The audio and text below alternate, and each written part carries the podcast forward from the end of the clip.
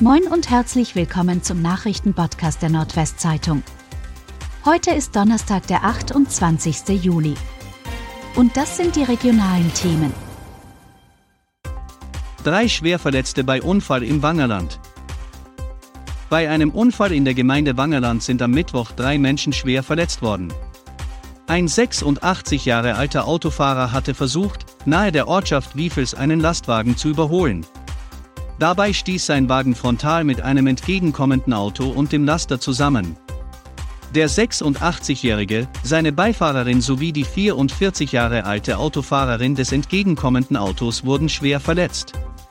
Rettungskräfte brachten sie in Kliniken. An den vier Fahrzeugen entstand laut Polizei ein Schaden von rund 100.000 Euro.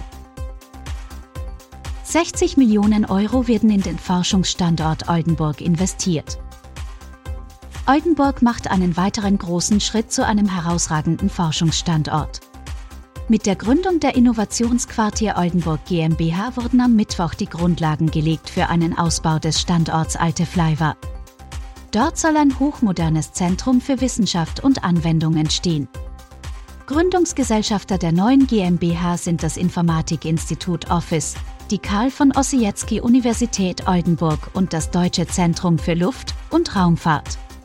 Mit der Gründung der Gesellschaft können nun Investitionen in Höhe von insgesamt rund 60 Millionen Euro umgesetzt werden. Auricher Tafel kann vorerst keine neuen Kunden mehr annehmen. Die Auricher Tafel nimmt bis zum 31. August keine neuen Kunden mehr an. Diakonie-Geschäftsführer Matthias Kespers begründete den Schritt damit, dass aus Supermärkten und weiteren Einrichtungen keine Waren mehr eintreffen. Grund dafür sind die steigenden Preise von Lebensmitteln und Energie durch den Ukraine-Krieg.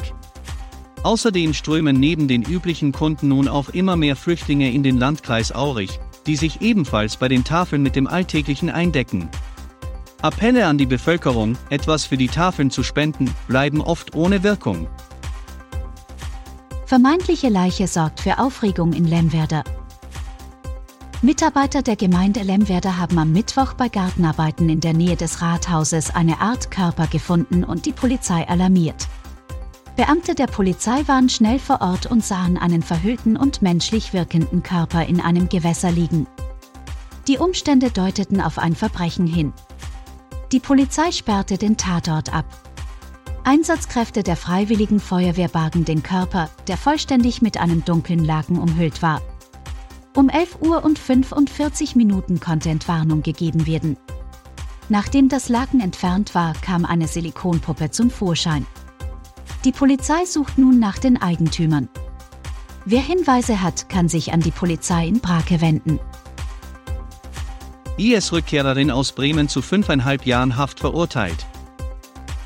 Das Hanseatische Oberlandesgericht in Hamburg hat am Mittwoch eine IS-Rückkehrerin aus Bremen zu fünfeinhalb Jahren Haft verurteilt. Der Staatsschutzsenat sprach die 34 Jahre alte Mutter zweier Kinder wegen Mitgliedschaft in einer terroristischen Vereinigung im Ausland, Beihilfe zum Völkermord, Kriegsverbrechen und Verbrechen gegen die Menschlichkeit durch Versklavung schuldig. Das Gericht sah es als erwiesen an, dass die Frau Mitglied der Terrororganisation Islamischer Staat war. Sie war demnach 2014 nach Syrien ausgereist und dort nacheinander mit mehreren IS-Kämpfern verheiratet. Mit dem letzten Mann soll sie eine Jesidin als Sklavin gehalten und schwer misshandelt haben.